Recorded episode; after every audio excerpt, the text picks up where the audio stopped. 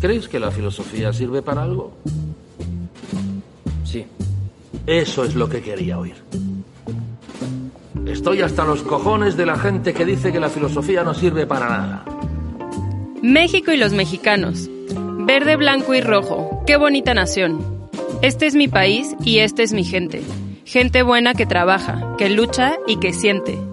Hasta en la publicidad tratamos de dar una idea del país y de sus habitantes.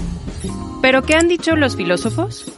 ¿Existe algo esencial en el hecho de ser mexicano?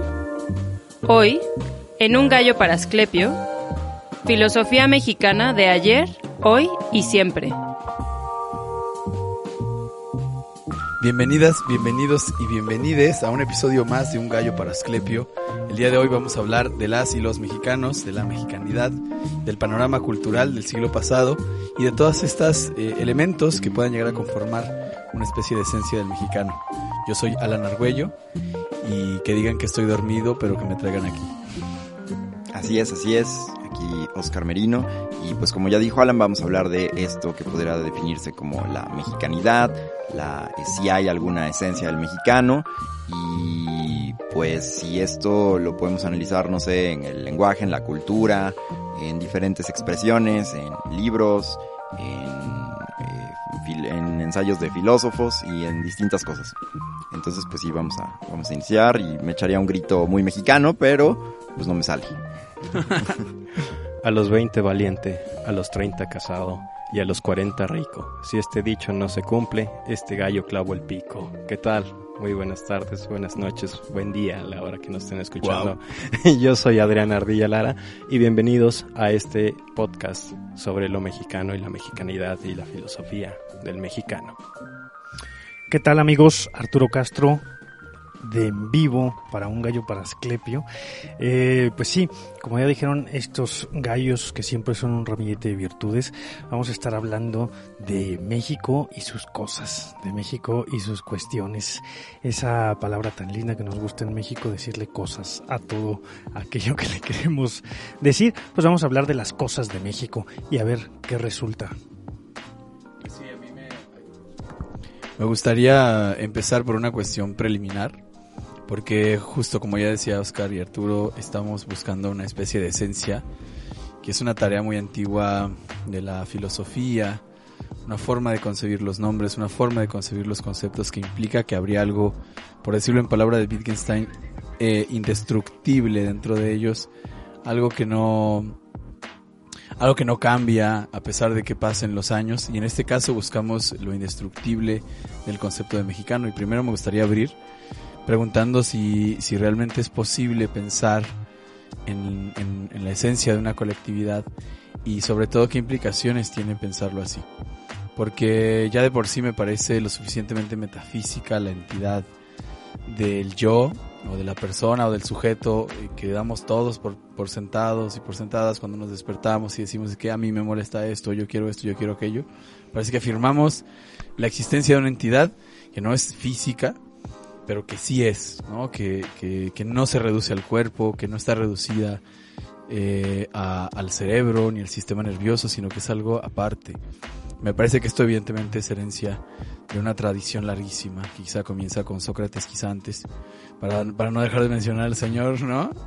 Eh, pero bueno, luego, luego ya me suena un poco más complicado pensar en una identidad colectiva, en términos, por ejemplo, de eh, esta que estaría ajustada al, al, concepto de nación, ¿no? Entonces, yo recuerdo, por ejemplo, en la primaria la indiferencia terrible que me provocaban los honores a la bandera y me pregunto, eh, a pesar de todo eso, soy mexicano, ya sea porque así lo dice mi pasaporte o mi INE, y no puedo dejar de pensar que aunque me cuesta muchísimo imaginar una identidad colectiva, sí que me identifico con ciertos rasgos de lo que vamos a hablar por mexicanidad. Y antes de que nos arranquemos y bueno, haces trampa, dijimos Sócrates hoy no vamos a hablar de los mexicanos, ¿eh? vamos a cambiar a Sócrates, vamos a cambiar a Sócrates por Chava Flores y a Epicuro por Oscar Chávez. Hoy no, háganme un hoy no circula, pero de Sócrates, ¿no?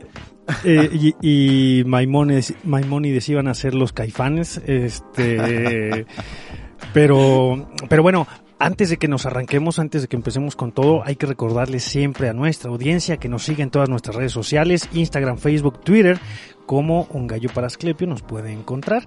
Eh, para las personas muy selectas, que son todos ustedes que nos escuchan, se pueden unir a nuestra comunidad de Facebook, que es el gallinero de Asclepio, en el cual todos podemos cacaraquear a la par a la que nos gusta bailar el gallinazo. Bueno, con esa todos, los, con todos los que estamos por allí, para que nos digan, siempre, siempre eh, eh, nos gusta escuchar las sugerencias que nos dan de los programas, las, las, eh, la variedad de temas que han sugerido y nos puede invitar una bebida refrescante, efervescente a todos los que estamos en esta mesa, como ya lo hacen muchos en nuestro Patreon, eh, tres niveles de Patreon. Gracias, patrones y Eh, patronas. el salto de fe, eh, el más allá del bien y del mal y el Topos Hiperunarium. Métanse a nuestro Patreon sin compromiso, meterse a ver qué les vamos a dar a cada uno de nuestros organizadores. Nos preguntaban por ahí sobre la merch. Las mercancías no se venden, las mercancías son una gratitud para nuestros patrocinadores de Patreon y nos pueden encontrar en su plataforma de podcasting favorito. Si han llegado hasta aquí es porque están en su casa, un gallo para Asclepio, y si no, eh, pues bienvenidos a esta mesa que es de todos ustedes. Nos encuentra en Facebook, Instagram, Twitter, Spotify, YouTube y iBox y cualquier plataforma que se sume, la que quiera. Estamos en todas sus plataformas de podcasting favoritos. Y pues bueno, vamos a arrancarnos. Pues señor, resulta que Espergencia 15 años cumplió. ¿Quién no ha ido a unos 15 años? Nos dice Chava Flores. ¿Qué tenemos para hoy, Oscar? Bueno, así como señalas tú lo de los 15 años, pues la idea es explorar eh, pues manifestaciones, expresiones eh, que harían, digamos, eh, ser al mexicano, ¿no? Cosas que pues hace un mexicano y que quizá en otra parte del mundo no se, no se hacen, ¿no? Eh, para esto vamos a hacer una exploración a través, como una guía, a través de tres textos que hemos seleccionado, escritos pues del siglo pasado. Uno es de Sergio Ramos, que es el perfil de la... Sergio Ramos, el, el filósofo mexicano. Sí, Sergio Ramos, ya me equivoqué. Samuel el- Ramos. Samuel Ramos, perdón. quería- es que Ramos es el tenía, tenía en la mente el futbolista y quería hacer como el chiste y me salió Sergio Ramos. Pero perdón, sí es Samuel Ramos, el perfil del hombre y la cultura en México, si no mal recuerdo el, el título. Eh, también de otro filósofo mexicano que perteneció a ese grupo Hiperión por ahí de los 50 que decidieron aventurarse a hacer una exploración justo de todos los temas nacionales de Jorge Portilla, la fenomenología del relajo, y pues uno más reciente que pues yo creo que es conocido ampliamente por todos, al menos en el nombre, el laberinto de la soledad de o que el premio Nobel mexicano, el único premio Nobel mexicano, Octavio Paz, El único premio Nobel De en literatura. de literatura, perdón, sí, sí, bueno, el único- Parecen los borbotones. es lo que es lo que quería decir, el único premio Nobel de literatura, sí, sí, sí, porque tenemos otros, ahí está Mauricio Molina y Mario Molina. y- Mauricio Molina. Ando, fallando los nombres, pero sí Mario Molina. Mario Molina en química, En química, y uno que no recuerdo el nombre que estuvo Sí, en la comisión de desarme sí, nuclear, que no fue el primerito, pero Sí, bueno, pero X igual nadie lo recuerda. ya, ya quién se acuerda de lo nuclear. Eso es como De del hecho. siglo XX. Ah, pues de hecho vamos a hablar Vamos a del hablar siglo, del siglo XX. XX. Sí, sí, bueno, per- perdón, esos textos nos, nos guiarán un poco. Y bueno, pues ya, adelante. Siempre hablamos de México o de lo mexicano o de lo que nos toca de lo mexicano, eh, siempre en un espectro de los últimos 200 años de historia que le tocan al país. Sin embargo, pues pareciera, al menos en las exploraciones que han hecho los filósofos, que ha sido un asunto de relevancia para ellos o de importancia para estos filósofos a partir del siglo pasado, no desde las épocas del México independiente. Teníamos otras preocupaciones porque no llegaran otros emperadores de otros reinos, de otras casas, y, es hasta cierta estabilidad eh, económica, no sé, que ocurre durante el siglo XX, que, que los filósofos, los intelectuales empiezan a preguntar sobre mm, el papel de la filosofía y si para hablar de filosofía desde México habría que preguntarse qué es lo mexicano.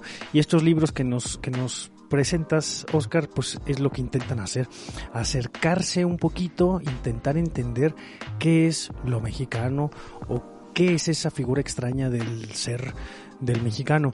Yo tengo unas este, desavenencias con sus, con sus eh, hipótesis, pero bueno, más o menos de eso es lo que vamos a estar charlando el día de hoy, de si existirá o no existirá eh, lo mexicano, el, concepto de le mexicanidad, este, o, si hubiera una esencia, ¿no? En lo que corresponde.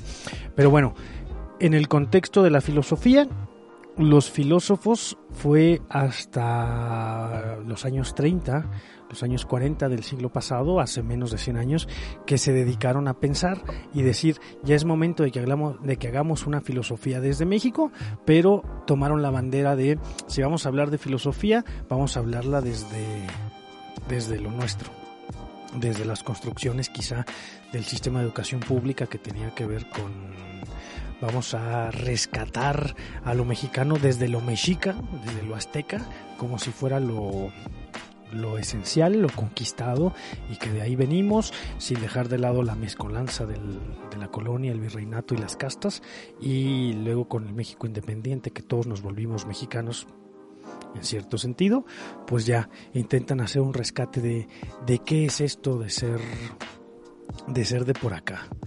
Pero pues bueno, yepa, yepa. Arriba, arriba.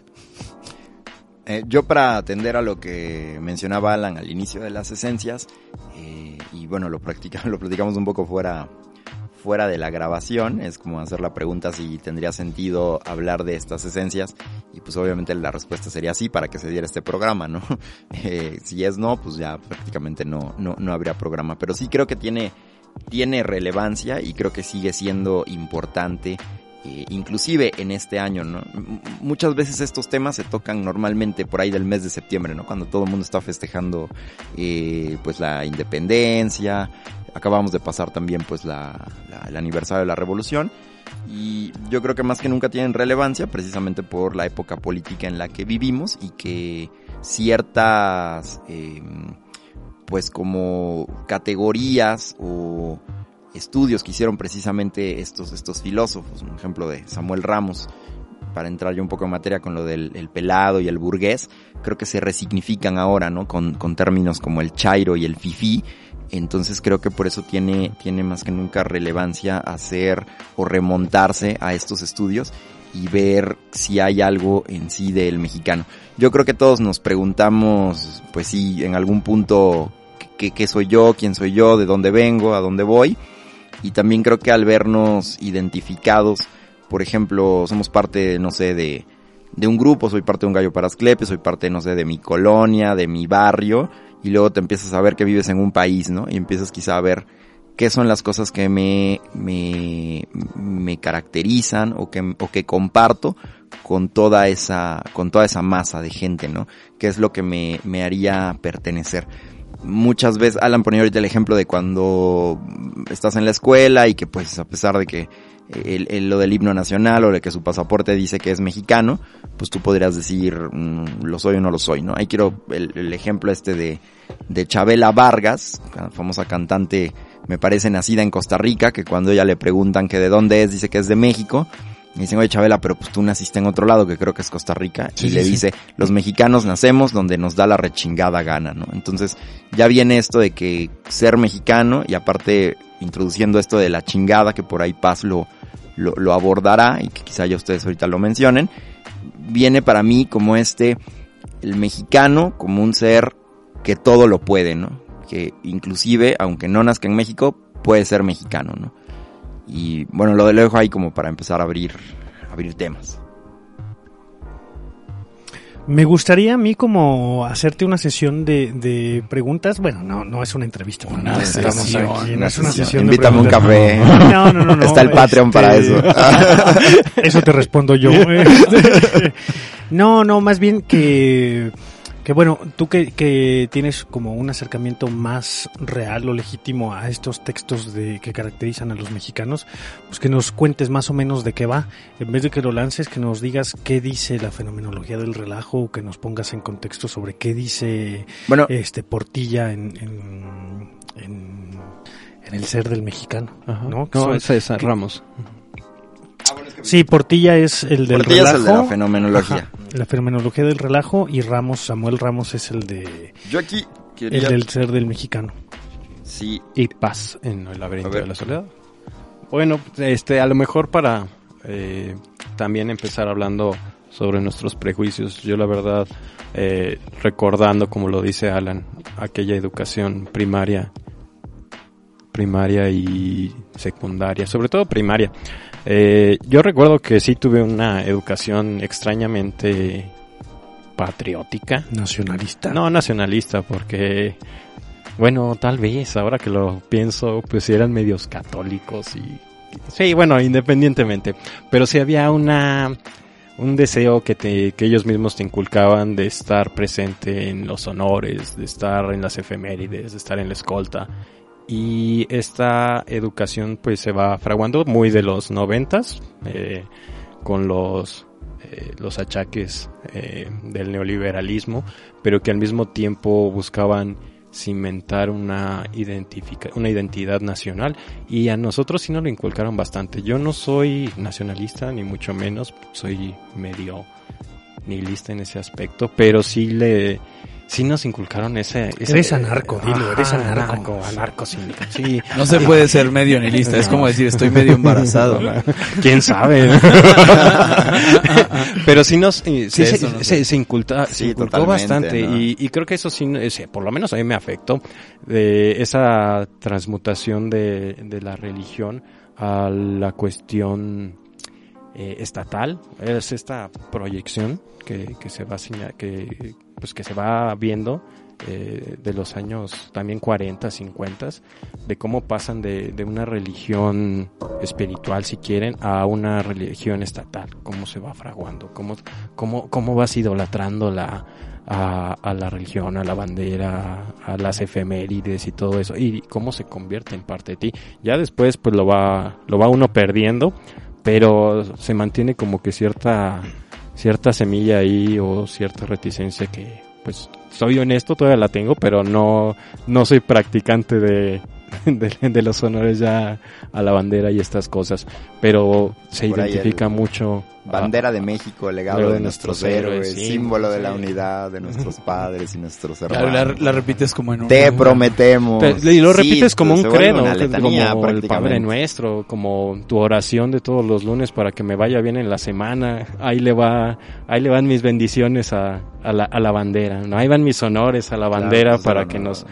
nos proteja. Sí, recuerdo la primera vez que interpreté, es decir, que traté de descifrar el significado de, de- del himno nacional mexicano, creo que fue en prepa, y como quedé estupefacto ante esto de un soldado en cada hija J. Digo, era como el Padre Nuestro, ¿no? Que lo repites y que dices, líbranos del mal amén y que no sabes lo que estás diciendo.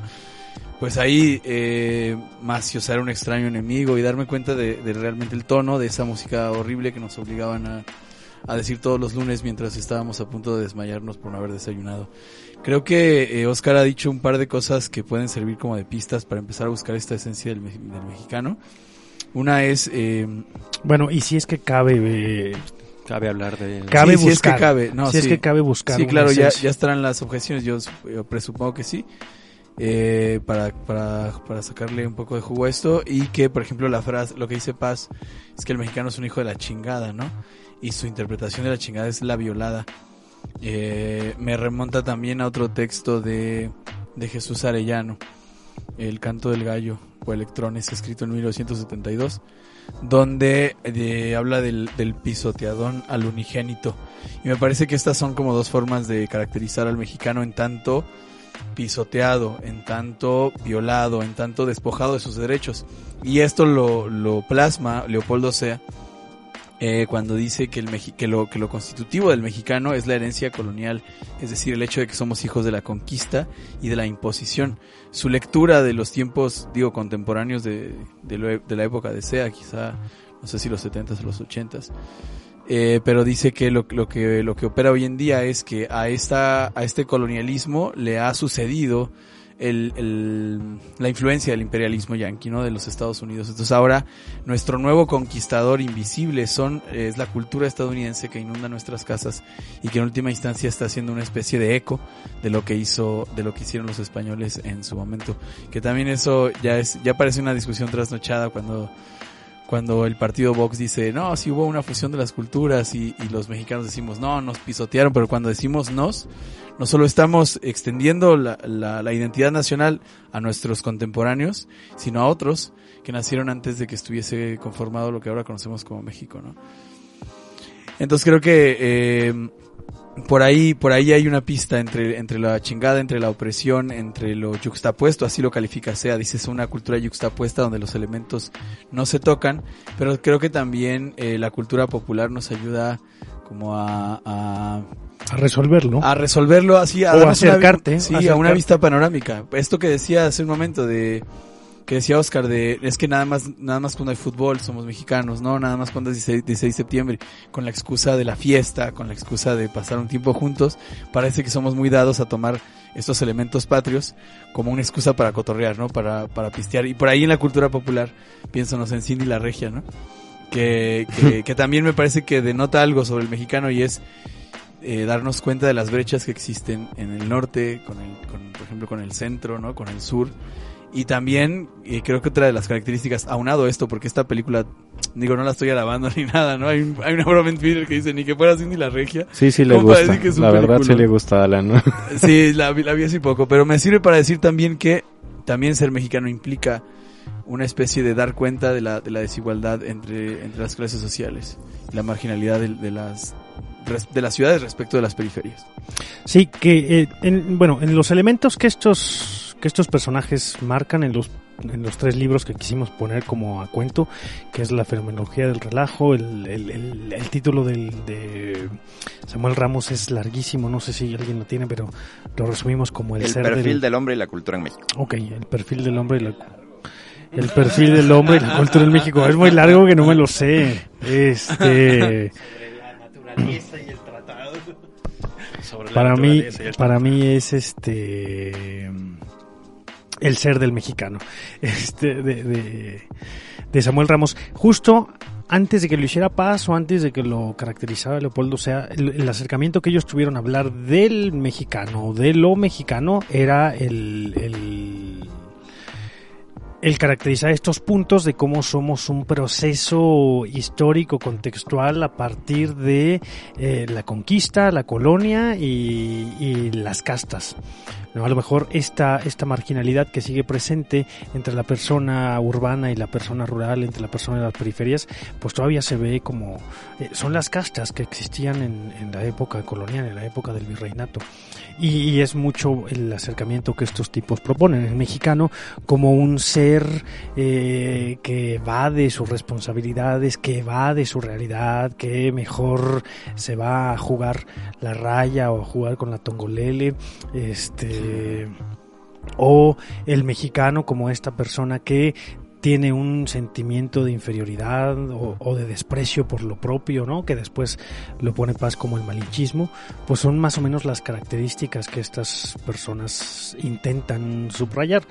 Ahora yo me desmarco porque también no soy muy conocedor de, su pensamiento ni de sus textos y me parece así como intentar buscar esencias, eh, intentar buscar generalidades, pues siempre es englobas a unos pero dejas de lado a, otras personas, por eso no, no quisiera yo, yo meterme. Pero, pero justo esto que decías de Leopoldo, sea, que yo no conocía, es lo que estos tipos desde los 30, ¿no? Eh, esta del, del pensamiento y el ser del mexicano es como del 34, decías, 39, 34 por ahí. Y luego fenomenología del, del, del relajo es de los 50. Entonces, hay este, este fervor que viene después de la Revolución Mexicana porque los intelectuales intenten hacer un, una mitificación de México, ¿no? Ya, este, los primeros 100 años de México no jalaron chido, tuvimos varios imperios, este, fuimos austriacos pero éramos independientes y entonces hasta con la Revolución es cuando cuando empieza a haber este acercamiento académico por intentar ah, construir desde la institución el mito el mito nacional pero Sí, ahí con lo que... Bueno, querías leer unas breves líneas de, de lo de, de... de Ramos. Ah, sí. Este, quería leer unas breves líneas de, de Samuel Ramos, Sergio Ramos. no de Samuel Ramos, del perfil del hombre de la cultura en México. El Shakiro. Eh, una parte que se llama La imitación de Europa en el siglo XIX. Bueno, esta parte dice, a priori no podemos ni afirmar ni negar la existencia de una cultura mexicana. Esto no es más como para empezar. Pero tiene una parte aquí que viene la, la autodenigración, que es esto, pues algo de lo que dice Arturo, y dice, carecería de fundamento suponer en México ya no la existencia, sino aún la mera posibilidad de una cultura de primera mano, es decir, original porque será biológicamente imposible hacer tabla rasa de la constitución mental que nos ha legado la historia. No nos tocó venir al mundo aislados de la civilización que, sin ser obra nuestra, se nos impuso, no por un azar, sino por tener con ella una filiación espiritual. En consecuencia, es forzoso admitir que la única cultura posible entre nosotros tiene que ser derivada. México se ha alimentado durante toda su existencia de cultura europea y ha sentido tal interés y aprecio por su valor que al hacerse independiente en el siglo XIX, la minoría más ilustrada, en su empeño de hacerse culta a la europea, se aproxima al descastamiento. Digo, lo voy a dejar ahí, pero sí hay siempre como eh, esto que mencionaba, ¿no? Como entre, digamos, lo chairo y lo fifi, siempre hay como una pelea entre lo nacional con lo más como globalista, por decirlo así, o más integrado a, otras culturas, ¿no? Como ya sea la, la francesa, o al, al, extranjero, por decirlo, ¿no? O sea, siempre están como estas cosas de, ah, sí, Estados Unidos nos molesta, no nos gusta, los imperialistas, pero híjole, viene el Super Bowl, ¿no? Pues hay que hay que juntarnos a verlo o por es, o este tipo de cosas como el no sé pienso en esta cosa de la de la Fórmula 1, ¿no? O ahorita lo que decía Arturo, pues pienso en digamos, por decir los memes o problemas que se dan actualmente que señala este tipo que a mí la verdad no me no me cae muy bien, este Tenoch Huerta, que, señala ahí, ¿no? De ya viene diciembre y viene pues la época en la que a los morenos nos ven mal en, en, en las tiendas departamentales, ¿no? Como, hey, me puede enseñar su ticket de a ver qué, qué se lleva y este tipo de cosas, ¿no? Eh, sí, siempre hay una diferencia que obviamente está atravesada por la, pues por la procedencia o por, por la clase social, iba a decir la palabra que no queremos decir de cuatro letras que termina en asa, pero eh, pues sí, un ahora para usar nuevos términos podría ser por el pues el color por el color no por el color ahora puede ser como atravesado por el color de piel o lo que sea no pero siempre están estas cosas como que el güerito o el o el moreno no y creo que todo este tipo de, de situaciones ya las plantea por ejemplo ahí Ramos en esto del pelado o el burgués no que ahora se podría ver como como el chairo o el chairo o el fifi. Eh, el fresa y el naco. el fresa y el naco eh, y bueno, mis pues, reyes demás, contra Godines. Los mis reyes contra Godines. Sí, ¿no? ¿Cuál era la antítesis del Pachuco, según Octavio Paz? Ah, no recuerdo, caray. Pero bueno, está el Pachuco y, y Paz. Y Paz. Eh, yo, eh, de la fenómeno, a, a, mí, algo, yo había como mencionado este tema porque pienso que algo muy mexicano que nos caracteriza, pues en todos lados y que siempre termina siendo eh, motivo de vergüenza y de orgullo para algunos, es como esa, eso de que todo lo podemos, ¿no? Y vamos al extranjero y entonces en Francia apagan la llama del, el, no me acuerdo cómo se llama, del soldado del fuego eterno, del fuego eterno ¿no? Porque un mexicano pues la orina y la apaga, ¿no? Este, en el mundial un tipo agarra y en Brasil se avienta de un de un como buque o algo un crucero, así, ¿no? Un crucero, un crucero ¿no? Porque crucero. Pues, soy mexicano, ¿no? Y pues esta frase también reciente de del cineasta que huele a hockeys, este ¿cómo se llama? Este, del Toro, del ¿no? Toro.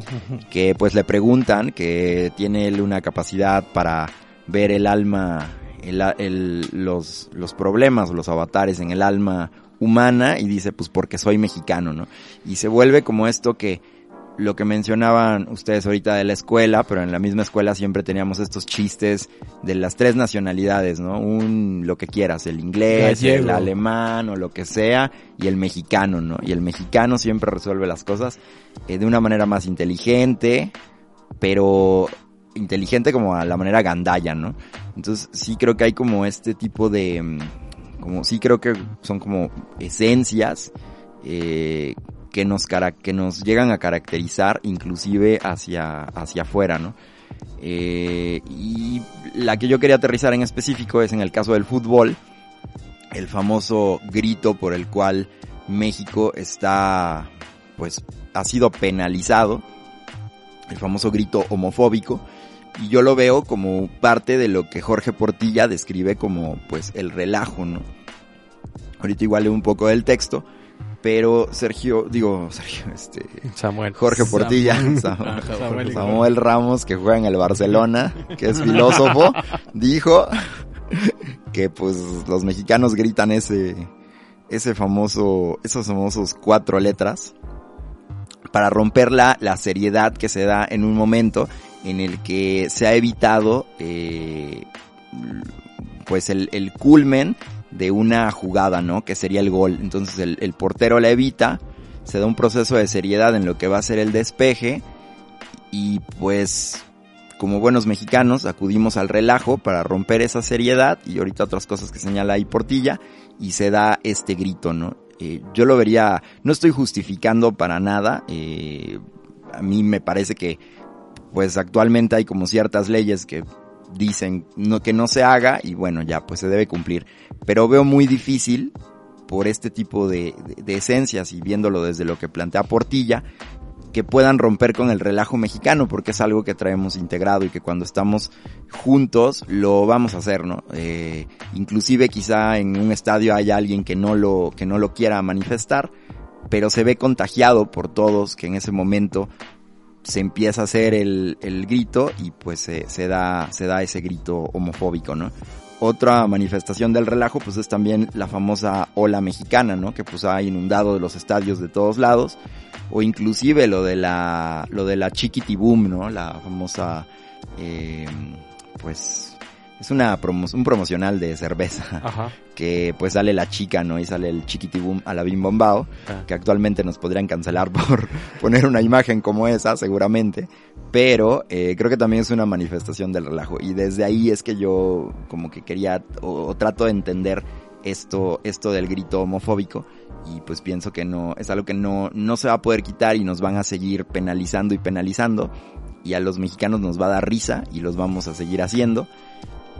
Y hay un punto donde sí me, sí me pregunto si como que vale la pena eh, como hacer este tipo de esencias, pero al ver que se hace acá y luego se contagia a otros lugares, eh, pues no sé si ya también se vuelven como mexicanos por hacerlo, pero innegablemente pues fuimos nosotros, digo no, no me sumo, pero pues como somos mexicanos, pienso que, que me, sí me, me, incluiría en ese fenómeno de relajo de hacer el grito. No voy a negar que cuando he ido a un estadio lo, lo he hecho, ¿no? Eh, y bueno, Ah, es el como... Tribunal, el tribunal te condena. Sí. Totalmente. Te condena a cinco años de prisión por haber participado del grito.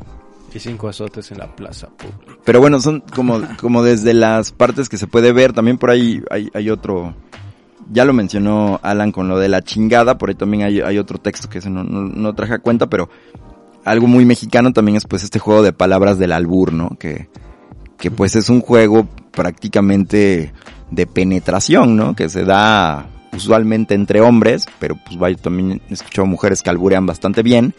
De hecho, pues existía la, la, la reina del albur, que ya en Tepito, que pues ya falleció, ¿no? Pero pues daba clases y cursos de cómo alburear y pues es un juego de penetración verbal, ¿no? En el que pues uno tiene, uno se descuida y pues ya te la están metiendo, ¿no? Este, así por decirlo, pero vía... ¿Ya empezamos a jugar o qué? Vía el lenguaje, ¿no? Vía el lenguaje. Y por ahí este...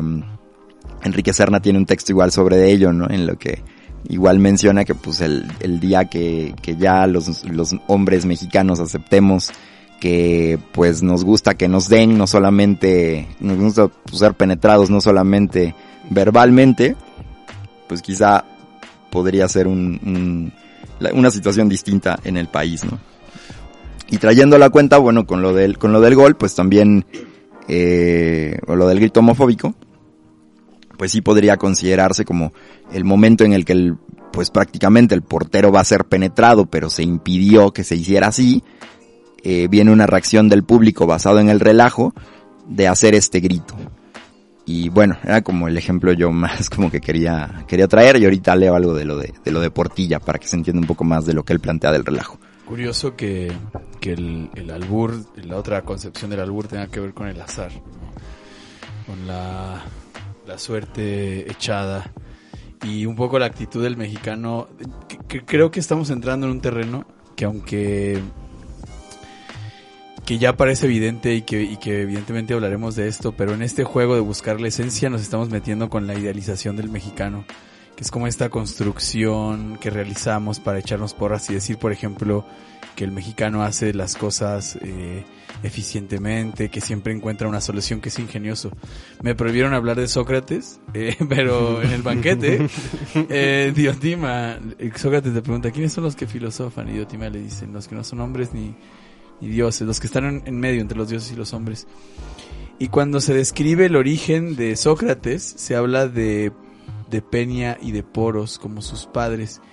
Peña es la pobreza y Poros es la astucia. Y me parece a mí que se puede calificar eh, jugando mucho con los conceptos, evidentemente, pero, pero al mexicano como hijo de la, de la pobreza y de la astucia. Y esto, el ejemplo que tengo es eh, aquellas cosas que llamamos mexicanadas, ¿no? Se te avería el coche y, le, y, la pieza vale cuatro mil pesos, pero aquí le ponemos un poquito de cola loca, aquí le restauramos no sé qué, y de repente ya tienes el coche funcionando eh, un par de semanas. Esta mexicanada me parece que es producto de la, de la astucia que se nos atribuye en relación precisamente con la pobreza. O sea, es una astucia, insisto, que no deja de lado las desigualdades de clase. Y todo esto que has mencionado, pues ya apunta a una desidealización del mexicano, porque por más, por más que nos afiancemos en el grito, en el grito homofóbico, es, es la punta del iceberg que nos hace reconocer que están bien interiorizadas nuestras conductas, pues machistas y homofóbicas, evidentemente, ¿no? Eh, independientemente del partido que se tome al respecto, creo que también el mexicano tiene este carácter de la fiereza, de la conquista y en última instancia mm, se cristaliza en, en, en este tipo de actitudes, ¿no? Contra la cobardía. Creo que también es producto de la precariedad a la que, a la que normalmente estamos. Y lo otro, las clases también me parece necesario. Siempre se habla, es una ofensa, por ejemplo, en, la primaria decían, eres un indio, ¿no?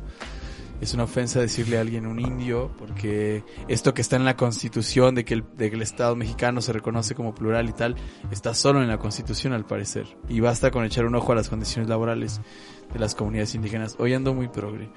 Este, pero, pero sí, eh, creo que, creo que va para los dos lados, ¿no? La construcción de la imagen del mexicano, pero eh, se le pueden atribuir ciertas características relacionadas con, con la lucha y con la conquista y con la batalla y con salir adelante.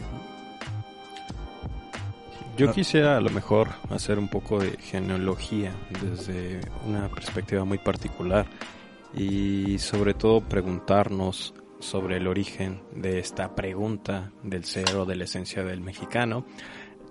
ya se escuchó ahí un poco de esencia. este y es el eh, esta tradición europea que nos llega a, a nosotros a, nosotros ya hablo en, en general eh, que por lo menos llega a la, comunidad mexicana, eh, esta búsqueda de identidad a partir de las filosofías europeas de principios de- del siglo XX, que teníamos, por ejemplo, conceptos que se van enraizando a partir del, siglo XIX y que se ven un poco materializados a partir del siglo XX con este concepto del Vollgeist, de la tierra, el suelo, la pertenencia, la identidad, a la que los filósofos alemanes y franceses se van este van desarrollando más que nada y a partir de eso buscan eh, fraguar esta identidad porque también nosotros otra vez nosotros eh, o por lo menos la comunidad mexicana en esa época venía de los movimientos revolucionarios y tenían que generar algún mito algún concepto de identidad para poder conjuntar a todo el gremio, a toda la sociedad, para que, que estuviera identificada con este nuevo Estado mexicano.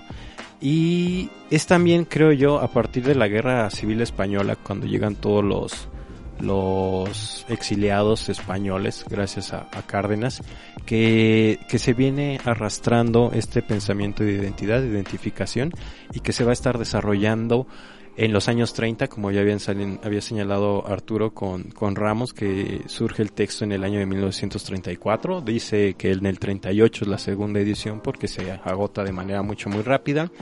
Y los exiliados españoles, herederos de este pensamiento francés y alemán que buscaban en gran medida la identificación, que también habían tenido problemas y que de una forma u otra también tenían el, problema de, unificar o de crear estos estados-naciones. Y en gran medida lo que va a fomentar todo esto pues es el, periodo de, de Cárdenas con la aceptación de los exiliados, con las reformas políticas que hace, eh, hay que recordar, por ejemplo, la expropiación petrolera, eh, la educación pública, la nueva estética, el muralismo, eh, la, la, estetización de, de, los pueblos indígenas. El mito nacional. Y el mito nacional. evidentemente eh, el, el, mito nacional que, que, se identifica con los aztecas y que por lo mismo hay cierto, cierta reticencia a aceptar todavía a, los, a la gente de Tlaxcala que dicen que fueron los traidores. La culpa pero, pero no, no existe. Todo, sí, sí. Lo, redujimos, lo, redujimos, a un chiste para ¿Qué es, poder ¿qué es Tlaxcala? historia. Sí, sí. Se, agarra, se agarra un chivo expiatorio que es parte también del mito al que tienen que trascender y cómo se va fraguando todo eso, ¿no? Y a partir de la educación que, que, se, que se genera en los años 30. Esta cuestión nacionalista, patriótica, para limpiarla un poco de, de estas extremas cosas que pasan en Europa y cómo se va fraguando.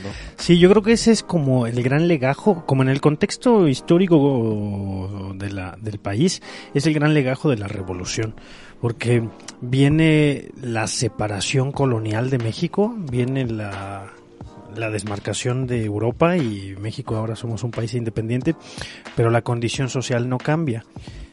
La condición social de, de pobreza y de lo que tú quieras se mantiene hasta la revolución. Y el, el, el gran eh, como la gran cosa que tiene la revolución en México, la revolución es que es social, es una revolución del pueblo para, para cambiar esas condiciones del pueblo que durante esos 100 años no cambiaron y que se agravaron incluso más durante la dictadura porfiriana. Y, y justo la revolución es esa reivindicación social, esa reivindicación de la gente que trabaja, de la gente que nunca habló, de la gente que nada más este estaba trabajando y trabajando y trabajando y, y, se vuelve institucional. Sí, con Cárdenas se hace como la gran concreción, pero desde la creación del, de nuestro querido PRI, de, del PRN y el PRM. Del uh -huh. PRN con, con Don Pluti, Don Plutarquito, este, pues es que se empieza a decir, a ver, ya, ya basta de luchas, ahora vamos a materializarlo en el Estado. No, el Estado va a ser el gran padre ahora que va a dar esta cosa. Y sí se tiene ese sentimiento desde, desde las razas cósmicas de crear una identidad. Que ya venía el proyecto desde Porfirio Díaz, me parece, con esto de ensalzar a los héroes de la independencia y hacerles monumentos y crear los grandes símbolos, ¿no? Eh, la calzada de, de, la calle de Reforma en la capital, los grandes teatros en, en, en, las provincias, ¿no? Los teatros, el Teatro Juárez, el Teatro... Bellas Artes. Este, es el, el, el monumento a la revolución iba a ser también un... Iba a ser Bellas Artes. No, iba a ser otra cosa, Bellas Artes ya estaba. No, según ¿Sí? yo el de la revolución iba Ese a ser... Quedó era... como el casco de un tipo sí, castillo, algo así que iban a hacer. No pesaba, sé cuál era el fin, pero... Según yo era Bellas Artes, pesaba un montón, no, no iba a ser viable y se quedó como a medias y luego se hizo Bellas Artes. Yeah. Pero bueno, el, el, Teatro Iturbide, el Teatro Juárez, el, el, Manuel no sé qué de Oaxaca, estos teatros este, no son coloniales, sino son más bien porfirianos o restaurados durante la época porfiriana para intentar este pues ensalzar los símbolos de la independencia. Los grandes héroes de la independencia surgen con, el, eh, con, con, la época porfiriana, pero después de la revolución es que se institucionaliza como un asunto cultural, como a ver, ¿qué es el ser mexicano? ¿Ese que sufre o ese que, que es bullanguero o, o o el que todas las puede, ¿no? El, el, el pelado y el burgués, el Juan Camaney, el Cantinflas, esos, esos, como esas formas de hacer un arquetipo de lo que tendría que ser el mexicano, empiezan a crearse después de la, de la revolución. De la revolución, sí, y, y bueno, podremos estar de acuerdo, ¿no? Yo no estoy muy convencido con estas, con estas ideas, pero sí hay como cosas que sí puedes decir, que me gustaría preguntar y a lo mejor te, eh, te adelantaste a la, a la respuesta, que, que nosotros, aquí en la mesa más alejados de los libros, ¿qué podríamos decir que son como distintivos, característicos del mexicano? lo compartamos o no, pero bueno, el asunto del albur es una figura retórica de la, de la lengua española, el alburema, pero el albur mexicano también rompe con, con la plasticidad que tiene el alburema como una figura como una figura retórica y se vuelve un juego de de dominación y a ver fálica, dominación fálica. y a ver quién la puede más y a ver quién te la deja caer él, ¿no? Y, y este... Y bueno, pues si no, escúchense la tienda de mi pueblo de Chava Flores. Este... Cántanos un fragmento. no, no, no, no. Sí, eh, eh, pero bueno, como de esas cosas que forman parte del mexicano, fuera del tópico común del Chile, ¿no? Del todo pica, nada sabe si no tiene ese picor, pues está el alburema sin duda, nuestra Virgencita de Guadalupe y aunque al señor Alvarado le pese, pues Juan Gabriel. Hoy es parte de... Te juro que no hay un solo mexicano, le guste el reggaetón, le guste la banda o le guste lo que sea, que no... Que no conozca. Que no tenga a Juan Gabriel junto a la Virgencita de Guadalupe. De inmediato, algo que he tenido muy presente desde morro es la la formalidad del por favor y el gracias, ¿no? Que quizás continúa en la misma línea de, de Leopoldo C, respondiendo un poco a la pregunta de Arturo. Eh, eso es muy común, muy constante cuando se habla de educación en México, ¿no? se refieren a ciertos valores morales. No tienes educación quiere decir no tienes modales en la mesa o eres una persona grosera. Creo que una, una característica, no sé si esencial, porque yo, tra yo trataba de pensar en esa categoría. ¿Qué hace el mexicano que no hace ningún otro ser humano en el mundo? ¿no? Tengo algunos ejemplos, pero creo que esto, esto puede ser compartido en Latinoamérica o en otras latitudes. Pero si es esta dependencia, no tanto de la cristiandad, en el sentido de teológico, no, no tanto de los dogmas y de los misterios, sino de la moral cristiana. Sí, algo que, algo que Nietzsche había denunciado como moral de esclavos. Dice eh, Nietzsche dice en, la, en el devenir de la moral, hay los que mandan y los que obedecen, y esto es la voluntad de poder. No obedece por voluntad de poder y manda por voluntad de poder. ¿Mande? Exacto, exacto. El mande famosísimo mande. Por ahí va, exacto. no se dice qué, se dice mande, te corrigen, ¿no? no se dice qué, se dice mande. Entonces te dicen, si me dices mande, me se escucha más bonito. Sácate la fregada. ¿Cómo ¿Qué que quieres? qué? ¿Cómo que qué? Te dicen los papás, ¿no? Y ya le respondes, ¿qué de qué, güey? Normalmente esta es la constante, cuando los fuertes se, se, se sobreponen a los débiles. Y Nietzsche defiende a los fuertes. Yo siempre voy a defender a los fuertes sobre los débiles, no, no le veo ninguna razón a defender a los débiles. Esto, eso es un invento de la cristiandad, ¿no? Entonces, en el contexto de la moral cristiana se invierte esta relación. Ahora los débiles son los que se imponen sobre los fuertes, no porque sean más fuertes que el débil, como la metáfora esta de los palitos, si yo rompo un palito solo se rompe solo, pero si lo rompo, no eh, por sustracción de fuerzas, porque empiezan a, defender ciertos valores que son los valores teologales, que tienen que ver con la fortaleza de, eh, de, la, de, lo que Nietzsche llama moral de esclavos, ¿no? Por ejemplo, eh, los, los eh, como dice, los humildes heredarán el mundo, los resignados heredarán el mundo, los que ponen la otra mejilla, los valores de la compasión tienen que ver con reforzar los valores del débil, del esclavo, dice Nietzsche. Entonces creo que sí, por ahí va por el mande, ¿no? El por favor y el gracias y el mande. La educación en México implica una especie de sumisión respecto de lo que consideramos eh, autoridades. Uh, recién vi un documental sobre Acámbaro. Eh, perdón, sobre Acámbaro, sobre Avándaro. Avándaro, las acambaritas. Acámbaro el pan. Podríamos, podríamos ver las, ab, las abandaritas, la, no, la encueradita de Avándaro. Ya lo confundí con arándano y con Acámbaro. Pero traemos los, los, nombres muy cruzados. Sí, muy cruzados, muy totalmente, cruzados. totalmente. Pero en este, en este documental de, de Avándaro del Festival de Rock que se dio a principios de los setentas en México, donde en un contexto en el que no había expresiones de este tipo y que la prensa la prensa de que estaba del lado gubernamental censuró de una manera horrible, decía había degenere, pelos, mugre, drogas, cuando realmente fue una especie de reproducción del No, Woodstock. bueno, la, la prensa gubernamental eso fue la alarma. Alarma. Y no creo, alarma. y no, el que puso eso fue la alarma y no creo que fuera No, muy, muy cuadrada la línea editorial la del prensa que no Estado. fue invitada, claro, y el y los periódicos amarillistas. Luis Echeverría se levantó hablando a la alarma, este, oigan, No, pero sí hubo un rechazo. Las cintas de ese documental eh, que habían sido patrocinadas por Televisa nunca se filmaron.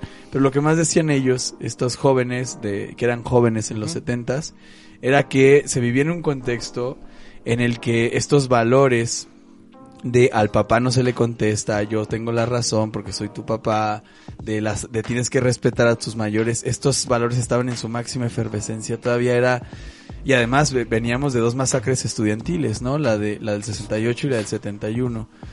Entonces, este contexto de represión, que Vargas Llosa es el que dice que México es una dictadura perfecta porque están escondidos los elementos coercitivos, ¿no? Parece que era una constante en, en los años 70 y que de alguna forma permea en, en, en lo que somos nosotros ahora. Entonces, yo creo que aunque estamos en una etapa de transición, no podemos dejar de lado cómo nos permea la cristiandad, pero en su forma de moral. Somos muy moralistas los, los mexicanos, nos da, la culpa la conocemos muy bien, yo creo. Sabemos sentir cruda. Cuando hablamos de cruda moral, un mexicano entiende perfectamente a qué nos referimos cuando hablamos de cruda moral. ¿no? una resaca moral. Una resaca. Bueno, un gran ejemplo ahí del, del, del mexicano, de lo mexicano unido, ligado a las a los cuestionamientos morales que se puede tener, pues es Abarandaro, ¿no? Que nos sale este el retrato de Claudia Sheinbaum y que vive el rock and roll, este Que que vive el rock. que es uno de los exponentes que se hace famoso o que Alex Lora, se Alex logra consolidar en el Festival de Avándaro y ahora te juro que no hay un solo concierto en el que no salga con su playera de la Virgen de Guadalupe. Lo Ay. censuraron por haber dicho una maldición. O sea, la prensa se escandalizó porque el grupo Peace and Love dijo, Cien- chinguen a su madre. No, o sea, eh, tenemos eh, el poder. Tenemos el- es Tenemos cuando todos el se, poder. se asustaron de, ay, Y güey, chingue un chingo madre de que no gente". cante. Sí, Y ahí fue cuando escándalo, cortaron. escándala, ¿no? Corta la transmisión. Claro, sí. y ahora lo ves y es un señor que echa rock viejito y que viva la Virgen de Guadalupe. Son esos dones del- del- de, de- de feños de los setentas que dicen cosas como nos la pasamos bien suave. No, o sea, sabes que son completamente inofensivos. Ahí, bueno, me gustaría señalar nada más porque lo pensaba la otra vez, que lo que, lo que dice ahorita Arturo, ¿no? Eh, casi un revolucionario y ahorita el señor enarbolando el estandarte de la Virgen de Guadalupe en su playera, pero también como la conversión justo de ese grupo, ¿no? De, de su nombre original era de Three Souls in My Mind y que pues tienen unos problemas en realidad pues comerciales por el nombre y eso, pero como su nombre, digo, entiendo que por el sonido realmente, pero se vuelve como un giro nacionalista, ¿no? Como aparte del- de, ese nombre tan, si se puede decir quizá como ontológico, no sé, de, de Three Souls in My Mind, Agringado. metafísico y agringado totalmente a el tri, ¿no? Y como el tri de México, como eso justo de, da en el clavo eso de, de México, ¿no? Y el tri, pues es algo muy, muy mexicano, ¿no? O sea, pues bueno, Alex muy, de la- muy de esta constitución que regresamos a la constitución del mexicano que viene desde las apropiaciones post independencia, ¿no? Eso del tri viene del ejército trigarante y desde ahí se nos Sí, también es el tri de- de desde ahí no eso, nos ¿no? lo podemos no nos lo podemos cargar. Si no hay tres colores ya valimos, ¿no? Pero eso de ejército trigarante que en, en cada uno de los colores era creo que creo que fe, el rey y no sé qué otra cosa, ¿no? No, no, yo no, y en el trigarante era como la esperanza, No, la, sangre de los googleo. Libertad, legalidad y los fraternidad. No, no, no, Algo así. Te voy a decir, ¿eh? Fe, esperanza sí, y ya no, caridad. ya no era el, ya no era Ya el no hay ideas originales en política. justo Desde Polibio. justo ya no es el rey porque se acababan de independizar del rey. Cuando hacen el abrazo de Acatempan, se vuelve el ejército de las Espérame, tres no- no, es el rey, pero ahorita te digo que era. Es que también era parte de... Algo de así fe no me empezaba acuerdo, la, independencia Sí, según era- yo es la esperanza, la sangre de los héroes derramados. Venga, y- Fernando VII, y- sí, lo tenía. pero, pero ya con las tres garantías ya no, y ahí nos quedamos con el tri, con el ejército trigarante, que es el que da la, la consumación del Estado Nacional Independiente, y luego nuestro amado u odiado chile en nogada de acuerdo a la suerte del Sí, sí. restaurante al que al que ha ido. Perdón, ¿Ya no era, quieres? no, era, no era el rey, lo No, que quería- no. era la primera franja, empezando por la superior, era blanca, simbolizando la pureza de la religión católica. O sea, siempre ahí Claro, se claro. nos cuela el catolicismo Ah, y la parte de- religión, ¿no?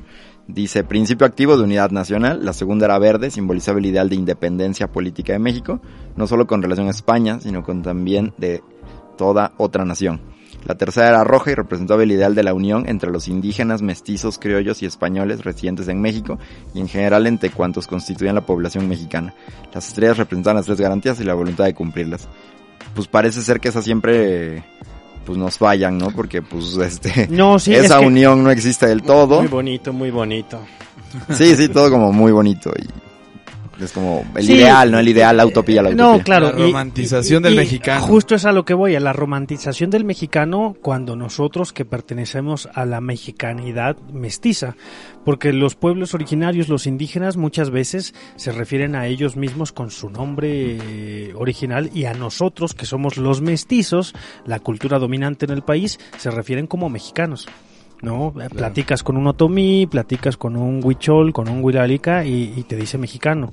Porque él se ve a sí mismo no como un mexicano, sino como un huichol, como un ñañú, como un, Un ciudadano del mundo. como un ciudadano del mundo, pero a ti que, que tú eres el mestizo, que tú eres el sangre sucia, el mogul, te ve como un, un mexicano. Yo no soy mexicano, yo soy ñañú. Yo no soy mexicano, yo soy huirálica, no, no, no mexicano. Tú eres el, el mexicano. Entonces, eh, ahí es como la cosa, cuando nos ponemos a hablar del mexicano, nos estamos refiriendo a los mexicanos con los que nosotros nos podemos identificar, que somos los mestizos, la gente de la ciudad, la gente que no pertenece a una Los comunidad. hispanoparlantes. eh, que en México. que no pertenecemos a una comunidad indígena u originaria, este Que somos el producto que dice paz de los hijos de la chingada, de el, el que vivió la bonanza del dominio europeo, pero que ya no pertenece a Europa y que entonces se queda con la indiferencia de aquello hay algo mejor, de aquel lado hay algo mejor que no tenemos nosotros, que dice este Samuel Ramos. Y es como lo caracteriza, ¿no? El mexicano es ese, pero refiriéndose al mexicano este mestizo que somos nosotros. Haciendo retrospectiva, ahora que están hablando, pues creo que también todas estas preguntas que surgen evidentemente por, por la filosofía heideggeriana cuando se pregunta qué es el ser y que se adopta como qué es el ser del mexicano, pues habría que decirlo, el, el ser del mexicano es casi casi, pero... eh, y el no ser del mexicano no, es. evidentemente. Brillantes declaraciones, maestro. Aquí terminamos Maestro el podcast, ya, ya, ya- ya, ya no es necesario decir nada más. Pero Dilo, dilo, dilo. También implica, pues eh, tendría que 20 años de terminar la revolución, ¿no? Lo que le- y es aquí a lo que regreso. Tenemos, tiene 20 años que, no, ni siquiera 20 años, termina en los 20, este, tiene 10 años, que 10, 13 años que termina la revolución. Evidentemente necesitan eh, crear este mito que, que estaban señalando anteriormente. Elevar la moral del pueblo, Y, ¿no? ajá, que se, que se sientan identificados todos.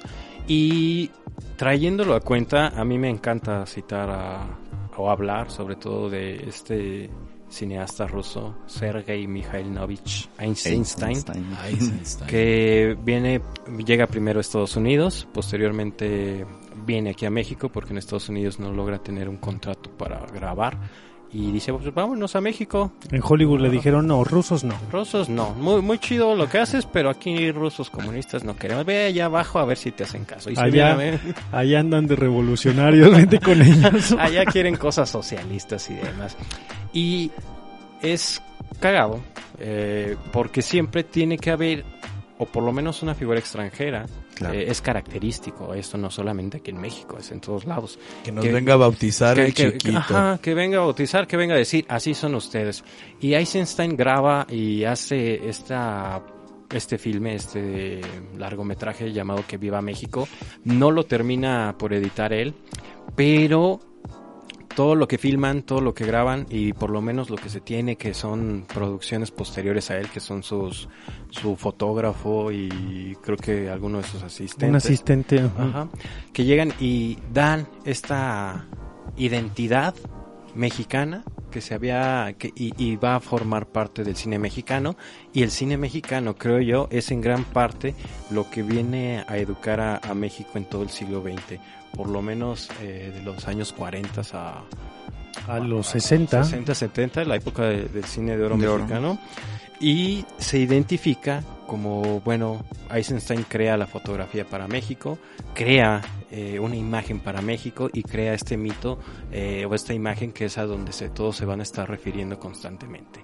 Sin Eisenstein en México no habríamos tenido la época de oro mexicano y a mí me trae mucho a colación sobre todo porque en los años 40, eh, ya saben que me encanta hablar de Camus, um, Camus tiene la oportunidad de ver este filme, editado por alguno de sus asistentes de Eisenstein, lo ve, me imagino que, en Francia, y tiene un pequeño apartado en los carnets que dice Eisenstein y las fiestas de la muerte en México. Y con esto también habría que hablar de, de aquello de que de aquello que también nos caracteriza que es la, la muerte dice dice Camus escribe en uno de sus carnets las máscaras macabras para entretener a los niños las cabezas de muertos hechas de azúcar que mordisquean con deleite los niños ríen con la muerte la encuentran alegre la encuentran dulce y azucarada también muertitos todo acaba con nuestra amiga la muerte citando a Eisenstein y creo que se convierte también en una en uno de los tópicos con los que se van a estar identificando los mexicanos. Creo que pues, voy a voy a culpar voy a culpar a Eisenstein de esta romantización de la que hablaba Arturo hace un momento, porque ese es sí. otro de los tópicos centrales. Sí, sí, el mexicano se burla de la muerte. Uh -huh, uh -huh. El el luto, el luto cristiano católico es una de las cosas menos menos similares a la risa, es la, es la absoluta solemnidad, el llanto desgarrado sobre las cajas, el por qué a, llévalo, llévame a mí, no a él. Yo nunca he estado en un, en un funeral donde la gente se esté cagando de la risa y todos fantaseamos, ¿no? Como llévenme un mariachi, un, un estandopero a mi funeral, ¿no? Quiero que estén cotorreando, pero ya. nos reímos el día de muertos, Ajá. pero el día que se muere alguien nadie se está riendo, ¿no? Me encanta esta peli de Eisenstein porque porque hay creo que dos grandes escenas que son tragedias y la película se llama Que viva México, ¿no? Una es la del la de la Plaza de Toros eh, donde pues, obviamente la tragedia es que es que en algún momento no vas a vencer al toro, pero la otra me parece que da da pie para interpretar cuál es no solo cuál es la lectura de Eisenstein, sino otra vez el asunto de las clases. Es un, es un pueblo en el que uno de los eh, lugartenientes, uno de los hacendados, se acuesta con las recién casadas. Uh -huh. Si, si yo como una persona de menor, de menor estatus social me voy a casar con alguien, esa, esa, esa mujer tiene que pasar por el filtro de esta persona. Y entonces, eh, al, al, recién casado le despojan, eh, lo, lo, separan de su pareja y la pareja pues están a punto de atacarla y entonces se rebelan los desposeídos contra los poseedores.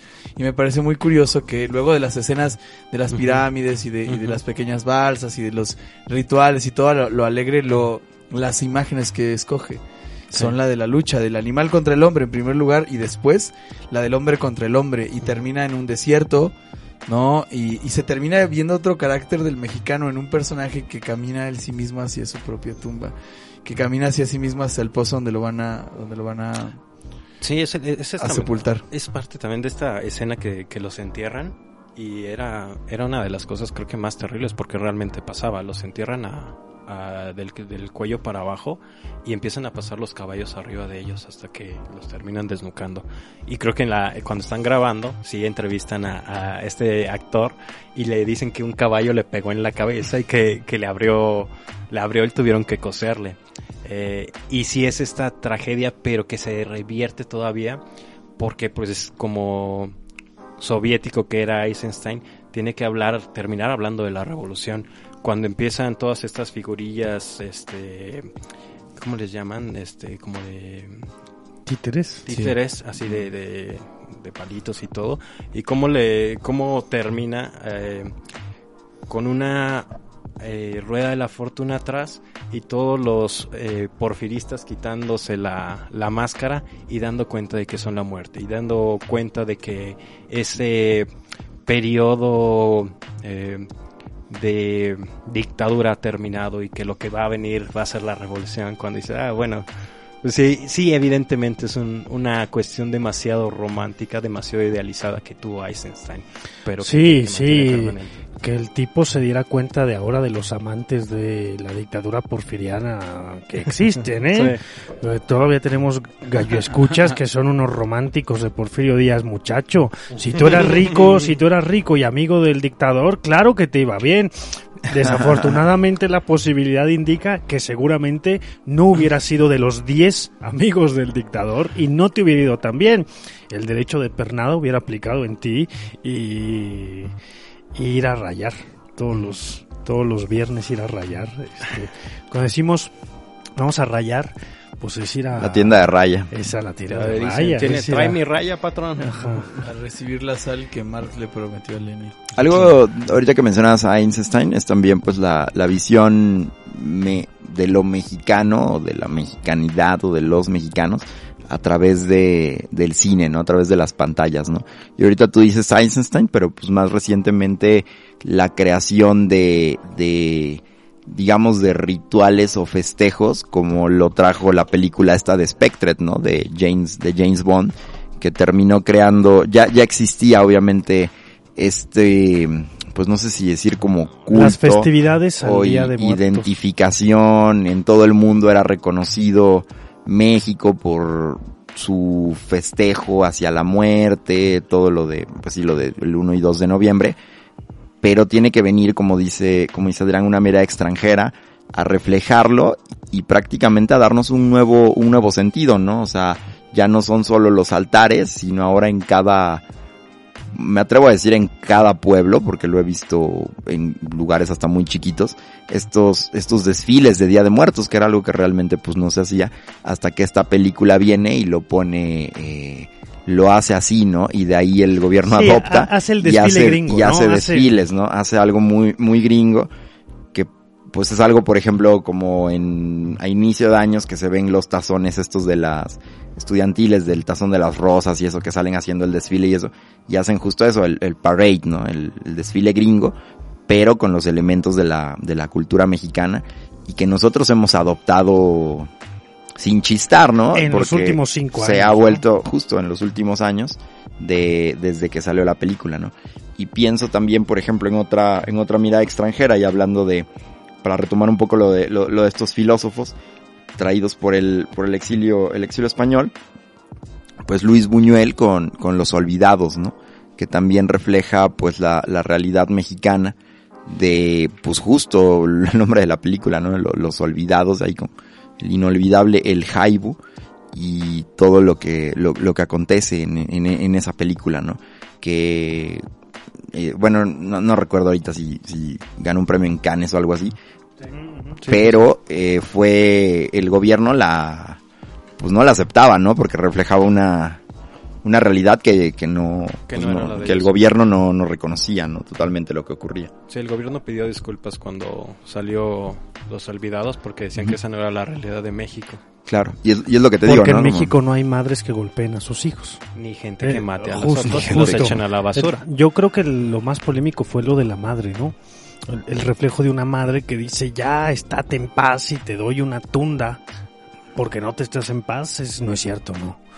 Y en justo- el extranjero dice, yo veo que todas las mamás le dan una tunda a sus hijos, pues lo voy a poner en la película. Y digo, no, no, no, no, no, no, no, no, no, no, no, perdón, esto no es cierto, este, este español está loco. Y justo ahora que dices lo de la madre, este, pues bueno, creo que la, la imagen de la madre mexicana abnegada y que entrega todo por sus hijos, creo que eso, eso sí, yo diría que es un rasgo que quizás se pueda asociar a la gran mayoría de madres, no, no podría decirlo, pero creo que sí en México pues tenemos mucho esto, pues de la mamá, ¿no? Y sobre La todo La chancla. retomando. Sí, sí, claro, bueno, la- la- las mamás de antes, ¿no? Te educaban es- con la chancla, las de actualmente creo el, que el no, ¿no? TikTok, ¿no? Y, y, y todas Sí, sí, estas- sí. esos reflejos de, de- de la, de la cultura popular. Es el chiste más gastado de todos, el- algo relacionado con la chancla, ¿no? No, to- to- o sea, totalmente, pero lo que voy es que el, el, el símbolo de la madre en México, pues termina siendo la Virgen de Guadalupe, ¿no? O sea, no sé si la Virgen de Guadalupe nos haya dado un chanclazo, Es nuestra madrecita. que seguramente sí, pero pues es la madrecita, ¿no? Como para retomar un poco ahí lo del tri y eso, pero siempre viene ahí esa, esa, esa figura pues importante, ¿no? Que nos terminamos volviendo más eh, marianos que inclusive quizá cristianos, ¿no? Pero bueno, nada más para apuntar eso, ¿no? Un poco de la, la mirada de México, pues a través de, del cine, ¿no? A través de estos cineastas. Que No, no estabas, pero decía yo lo de, decías lo de Einstein y yo decía lo de, de Spectre, ¿no? Que, de James Bond, que terminó Sí, que se- que- creando un nuevo... que está presente y que todos estaban Culto, burlando ¿no? hace eh, hace varios meses en noviembre. Ujú, ujú. Un profesor muy, muy querido de, de Adrián Ardilla Lara hizo una lectura que me pareció muy puntual. Eh, hablando, por ejemplo, de esto, me acordé del de Tizoc, ¿no? De la película esa de Mm. Pedro Infante donde se le aparece la Virgen y él es un indio y la. Virgen, la Virgen lo woman, womansplainea, ¿no? Él le dice, le dice qué hacer y qué pensar y tal, ¿no? Eh, y y lo- la lectura de Juan Carlos Moreno Romo es que cuando le preguntaban sobre, sobre su lectura de la religión en el contexto actual, dijo algo que yo no había alcanzado a ver y que solo una persona con su sensibilidad religiosa me parece que tiene acceso y es, él decía que, que, la, que la batalla que se está librando en México es ideológica, sí, pero tiene un trasfondo religioso que hay un intento del gobierno federal por sustituir los mitos. Y él decía, y esto no es cosa de, de menor calado, ¿eh? O sea, no es, no, No, no, es un no. juego, o sea, eh, guacha la, la- las tipografías de las convocatorias del Ajá. gobierno federal. Son aves emplumadas, eh, pétreas, ¿no? Eh, como si fuera un diseño más ad hoc al, al mundo prehispánico. Sí. Esta sustitución de mitos que tiene que ver con el proyecto nacional de emancipación y de, y de, y de, y de reconocer a los conquistadores como, como actores que, que, Como el enemigo como el enemigo, exactamente. O sea, es una sustitución de fondo de la, de la raíz religiosa de, de un pueblo, que es por ejemplo, Claro. el mexicano, y que tiene consecuencias de, de, de no menor escala, ¿no? Es cierto que cuando hablamos del mexicano parece inevitable hablar de la Virgen, parece inevitable hablar, hablar del catolicismo, pero ahora va- va- quizá sea inevitable hablar de Tlaloc, ¿no? En el futuro. Sí. Y au- aunando un poco a lo de las películas, solo quisiera mencionar a Macario, porque se, se sigue, con, bueno, sigo comprobando en mi cabeza la tesis de que pensar en México tiene que ver en pensar en la desigualdad.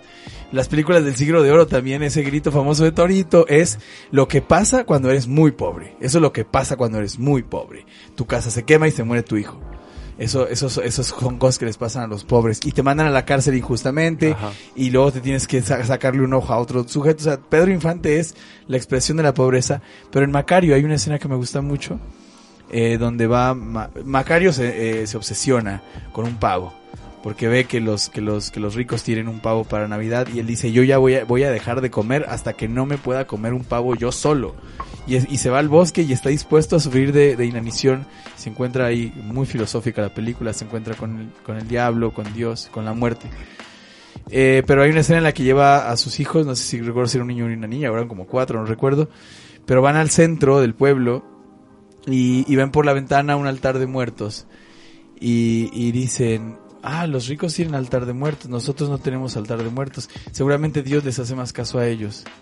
O sea, como que ellos que sí le pueden hacer un ornamento. Entonces ahí está el tema de la religiosidad y también de la desigualdad, que me parece a estas alturas del, del podcast evidente que no se puede que no se puede pasar por alto cuando se habla de, de México. Ahí me trae también mucho a colación esta cuestión de la educación sentimental, que así se llama un texto de Carlos Monsiváis, respecto a las películas de Pedro Infante. Cómo nosotros nos educamos. Pedrito infame. Nosotros nos educamos a partir de, de la imagen, a partir de un, ¿cómo podríamos decirle? Un prototipo de ideal, ¿no? Eh, si eres pobre, pero una pobreza idealizada, que eso también es... Sí, sí, exacto. Yo, terrible. yo no soy un iconoclasta como nuestro querido amigo Carlos Vallarta, pero sí yo tengo un, una cosa ahí con Pedro Infame que digo, no, Pedro Infame representa ese pobre que no soy yo, ese pobre que es feliz y que dice, hombre, yo me la estoy pasando bien chido, así, pero no es cierto. Como el pobre feliz, feliz que no me queda de otra, entonces voy a ser feliz y no, no es Ajá. cierto. Pedro Infame representa una idealización medio macabra de lo que tendría que ser la pobreza. Sí, creo que también por eso le- les caía como balde de agua fría la, la interpretación de Buñuel de, de México, porque eran, eran los mismos. de- Era el mismo personaje, era el mismo personaje, pero con con- un guion distinto. Y sí, no es Pedro Infame, es que las películas que hacía Pedro Infante eran las del pobre que... Una tragedia tras otra y que aún Y sonríele, Es que ¿eh? eso es la pobreza, Arturo. Una tragedia tras otra. Pero es el pobre bueno, a Ajá, fin de cuentas. La ¿no? pobreza extrema es una tragedia tras otra hasta que te mueres. No, no, claro, pero, pero acá es el que tiene una tragedia tras otra, pero tiene que sonreír o sale sonriendo y, y siempre es, no hombre, todo está padre, todo está chido. No sé, como que el, el, el, el de Buñuel es un asunto real que no idealiza la pobreza como un asunto de bondad.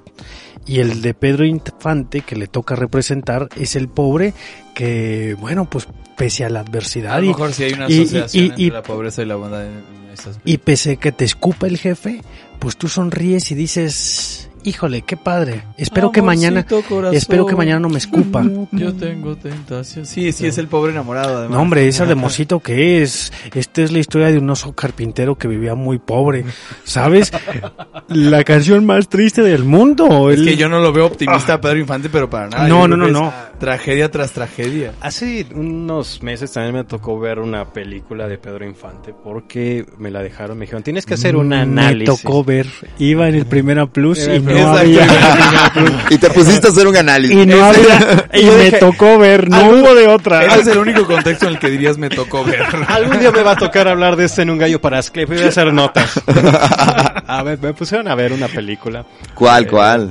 No me acuerdo, pero es así de que llega Pedro Infante, llega a la ciudad, eh, no tiene dinero, eh, consigue un trabajo ahí medio, dos, tres, este, pero lo meten a la cárcel porque su jefe le puso ahí un cuatro, él tiene el dinero, los juguetes, los regalos para acabarles en Navidad. Chinga, o sea, llegan, Claro, lo encarcelan, este, sale, este, tiene un hijo, llega su jefe, la hija de su jefe, ya bien pobres, oye, no, pues disculpa por tratarnos tan mal. Y se empiezan a dar cuenta de que, pues dice, bueno, sin problemas, pero viene tragedia tras tragedia. Y en una de estas, eh, Pedro Infante tiene un hijo, eh, cuando sale de la prisión pues ya está grande, pero se enferma y no tiene para las medicinas y roba, le roba a alguien. Y cu- cuando se dan cuenta dice, no, no, no se preocupen, aquí hay más dinero. Y ya cuando llega con las medicinas, ya está muerto su hijo y va y se quiere suicidar a, a las vías del tren, pero no logra hacerlo. Y nada más se queda manco, de, se, se le corta una pata y luego llegan. no ma, es una de las peores tragedias que puede pasar. O sea, ni siquiera Sófocles, Sófocles se lo imaginó así. Llega, todavía sobrevive y le dice a su esposa, estoy embarazada. Y ahí termina la película, los dos abrazándose y diciendo, ok, sobreviviré, saldremos avantes. Esta idealización creo que fue terriblemente eh, absurda para... un mal para una- sino, un mal sino sí. para, para educar a los boomers. Y, y me acuerdo muy, ahorita que estaba señalando lo de profesor Juan Carlos, sí, me acuerdo mucho de, de estos análisis que, que se vienen haciendo desde casi que entró Andrés Manuel. No, como desde el 2015. Bueno, también por la Sí. estetización Yo, de, yo de soy neófito, nunca había escuchado así y me deslumbro. No, yo ¿De qué, de qué? el profesor Que la Arbizu- lucha en el fondo no es solo eh, política e ideológica, Es sino religiosa. Es religiosa. No, sí, totalmente. Ah, pues mira, yo vivía en una cueva al parecer. Oye, no me pues había, es- no me había enterado. Es el movimiento de regeneración nacional, Sí, no es para sea. nada menos el nombre de Morena. No, y aparte la, la estetización que se están manejando, como ya estaba señalando, y que Jean-Luc Nancy lo, lo plantea en el mito nazi, de, hace el análisis, sí, de cómo la estética jugó un papel importante para el nazismo, para llegar a todas las personas, em- a manera de propaganda, a manera de cine, a manera de revivir mitos. Y decía el maestro Juan Carlos, con, con justa razón, es que ahorita hay que tener cuidado porque ciertas personas quieren revivir a Tlaloc. Y cuando eso pase, cuando ya haya una nacionalización completamente, Ni Shenlong. Pues, va a estar cabrón.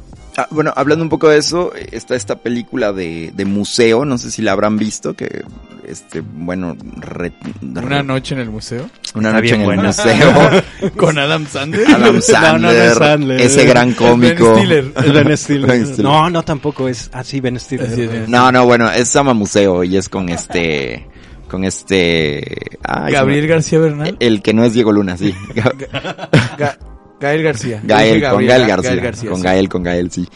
Eh, bueno, eh, retrata un episodio eh, cierto, basado en hechos reales, un robo en el Museo de Historia Nacional, pero también en el contexto es justamente en Navidad, ahorita que está pasando la época o en el momento que ustedes escuchen esto, pueden ver No, esa película. Esto es en marzo. Estamos en el Estamos en marzo, pues justamente en el equinoccio, porque lo que se trató de hacer en esa película, no recuerdo bajo el gobierno de quién ahora exactamente, pero es sustituir como a los Reyes Magos o Santa Claus y lo que quieras, creo que por Ah, por, Fue por Huitzilopochtli. Huitzilopochtli. Que hubo una Navidad en la que no vino Santa Una Claus, Navidad. vino Huitzilopochtli. Vino Sí, sí, sí. Huitzilopochtli, entonces es este tipo de cosas. En 1929 No o re- 32. Son estos No años hubo- en no los que hubo- hablamos, en ajá, no los que vienen estos textos, bueno, el de Ramos, ¿no? Pero hay siempre una idea de querer rescatar pues esta cuestión, pues lo, lo que consideramos como original mexicano, ¿no? Que sería lo prehispánico, lo, lo indígena, ¿no? Entonces ahora que mencionas esto, y, Sí, y- rescatar lo que no tenemos. Porque Sí, lo que no existió y que el no conocemos, Porque, el porque- indígena que sigue existiendo, no, tú no sales en sí, la to- película. to- totalmente. O sea, tú que ya no le rezas a Huichilopochtli y no sacas corazones, tú no juegas. Pero ellos que ya no están, afortunadamente, Sí, los que... que venga Huichilopochtli. Pero es, es cierto, lo había olvidado. Hubo una Navidad en la que no hubo Santa Claus en México, sino vino Huichilopochtli a dejar, no sé, corazones latientes abajo de los No, sí, es cierto. abajo de los petates. Sí, googleenlo, Sí, eso y- existe, les digo, el, el episodio está retratado en esa película porque justo es pues la época decembrina y es refleja ese episodio que va a venir Huitzilopo- Es más, ¿no Huitzilopochtli. fue, ¿No fue en el gobierno de Plutarco Elías Calles o de Emilio La- Portes Gil? Algo Búscalo, así. la verdad yo no recuerdo ahora, solo lo traigo por lo que lo que se mencionaba de pues de la estética, de las maneras en que se quieren mostrar cosas y esto que dices de Tlaloc. Yo yo no lo veo tan así porque tampoco veo como al gobierno de Andrés Manuel tan tan cargado a lo a lo prehispánico como para poner Tlaloc o cosas así. Bueno, Pero había una pirámide en el Zócalo. Bueno, las bueno, sí, sí, guacha sí, sí. guacha toda la propaganda gráfica del, del gobierno del O sea, e- esa parte, en eso estoy totalmente de acuerdo, pero bueno, igual y no sé qué pase dentro de los siguientes tres años, igual y, igual y ya se declara como Gran Tlatuani. 1930, 1930. ¿Menos 30? Bueno, La sí. Navidad de 1930 no vino Santa Claus, Ujú. vino Quetzalcoatl. Quetzalcóatl, mira, Quetzalcóatl. O sea, Quetzalcóatl, todavía ni siquiera es eh, los que estabas es Quetzalcóatl. Quetzalcóatl. No, pero Quetzalcoatl era el hermano prudente, mesurado de los cuatro. Pues ya te Este, imagínate, si hubiera venido Hipetotec, ahí sí me hubiera preocupado yo, pero bueno, Quetzalcoatl era más, más Era el prudente. Zeus. Ajá, Pero bueno, si era el ahí, Zeus. te digo ahí como esto, Pascual Ortiz Rubio, eh, con de- Pascual Ortiz Rubio, que fue del maximato de los presidentes que ponía títeres. Plutarco Elías Calles, sí, ya, ya me imaginaba. Yo te digo que fue más que Lázaro Cárdenas el que empezó con esta cosa de hablar de lo mexicano fue Plutarquito, ¿eh? Luego de los títeres fue Lázaro Cárdenas, pero Lázaro Cárdenas dijo, a ver, si tú me pusiste como títeres, tu bronca. Ahora es mi gobierno y tú te me vas de aquí a Estados Unidos, leproso. Vete a Cahuila a ver al niño Fidencio y luego te me vas. Está en Zacatecas, no seas... Oye, y, No, y- el niño Fidencio está en Coahuila. No, señor. Te lo prometo que está en Coahuila. El charquito y todo eso está, está al norte duelo, de Coahuila. duelo, duelo de Wikipedia. sí. Te, te lo digo, te lo digo porque yo fui a ver al niño Fidencio, me metí al charquito. Te bautizó el chiquito. Pero bueno, Espero que Ya evitemos estamos, eso. ya, estamos, na- ya estamos navegando fuera del vaso, creo que ya es hora a ver, Oscar quería todavía decir varias cosas. Porque No, yo- pues ahora yo quería como preguntarnos, eh, cómo vemos, pues ahora ya hablamos un poco de esto, de lo mexicano, eh, bajo la luz quizá del pasado, de, de estos textos de Paz, de Ramos, de Portilla, eh, pero cómo lo vemos quizá ahora, ¿no? A ver, Alan ya tiene el dato. Infiernillo, Coahuila. Espinazo Nuevo León. Ninguno de los dos. Es Ninguno de los- León, es León. Pero no, pero está en la frontera. entre Puro fake news, puro fake Es news. Espinazo Nuevo León. ni una ni otra. Doctor Mora está en Guanajuato, no en Querétaro. Sí, doctor Mora, sí. Ahora sí. Es uno de los 46 municipios del insigne e ínclito estado de Guanajuato. No, pero men- menciona pues ahora cómo, cómo se ve ahora este México, pues de cara ya, bueno, ya estamos en el, obviamente en el siglo XXI. Con 100 años. ¿Cómo Ya se- estamos en el siglo XXI, qué rápido se me Qué el rápido se fue el tiempo, ¿verdad? La- hace como 10 años estábamos en el siglo XX. 20 de hecho. Pero sí, como, como, como se ve o cómo nos imaginaremos, pues, pu- pues el futuro ahora con, pues toda esta modernidad, ¿no? Yo pienso, pienso en, por ejemplo, eh, hablando también como en estética, eh, las letras, por ejemplo, del México que es del 68, ¿no? Que siguen presentes, pero ahora como estas chamarras que salieron, ¿no? De México is the shed, en el que ya se mezclan como, como, bueno, ya se mezcla el inglés, ¿no? Quizá antes la cosa era muy purista, muy más mexicano, pero ahí todavía hay mucha mezcla eh, justo con inglés o con otras nacionalidades. Cada vez en el país viven más y más extranjeros, eh, legales o no legales, llegan por todos lados. Y siempre, y hay una fascinación, creo, por lo mexicano que desde hace muchos años existe y, la y creo que la sigue y la seguirá habiendo pero pues sí no sé cómo cómo cómo será cómo será en el en, en el futuro me lo me lo pregunto no sé si ustedes apunten o tienes- vislumbren algo ¿Tú tienes alguna idea? Porque a lo mejor si si haces la pregunta es porque tienes sí una- no pues yo me yo sí me Cálmate, imagino Gadamer.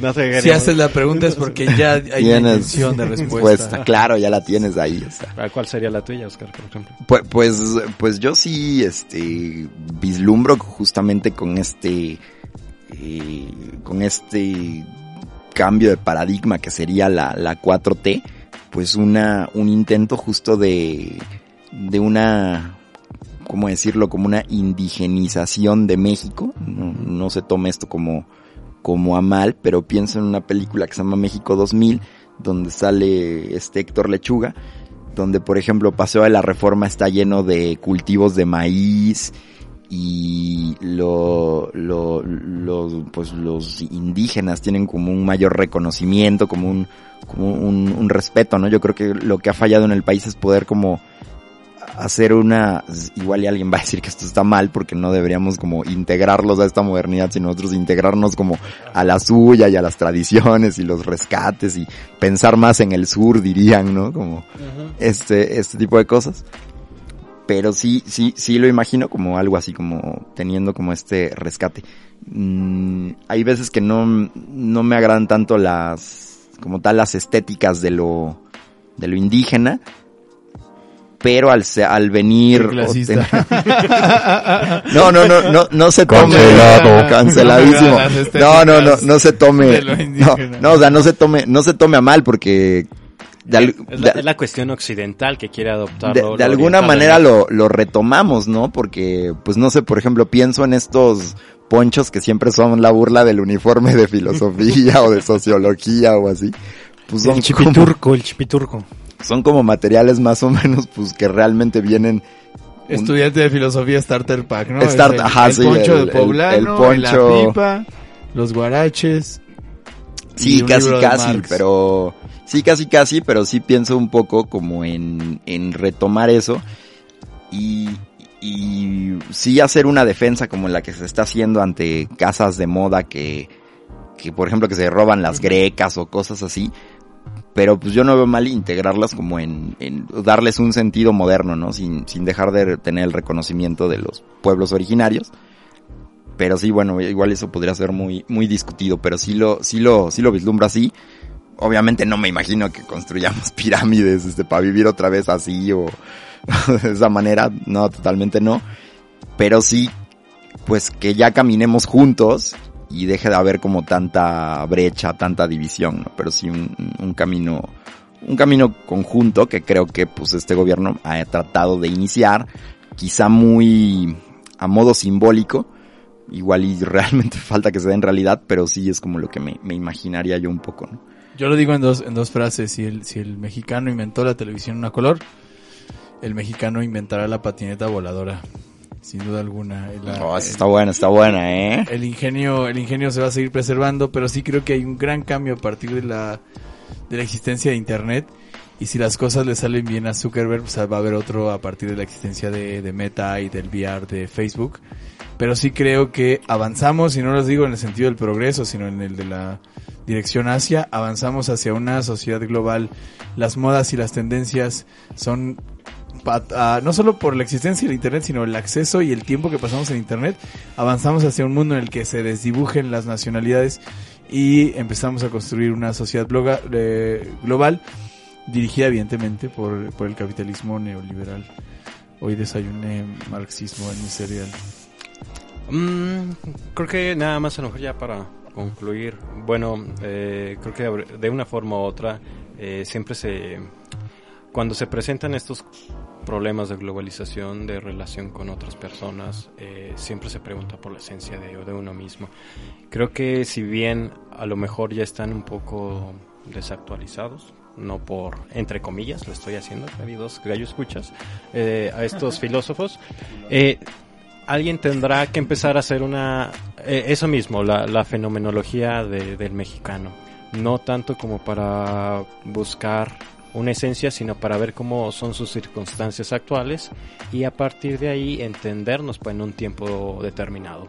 Eh, yo estoy en contra de, de que puedas limitar a una persona por por ciertas características, porque como existencialista o lector del existencialismo, eh, la, la existencia Precede la esencia. evidentemente.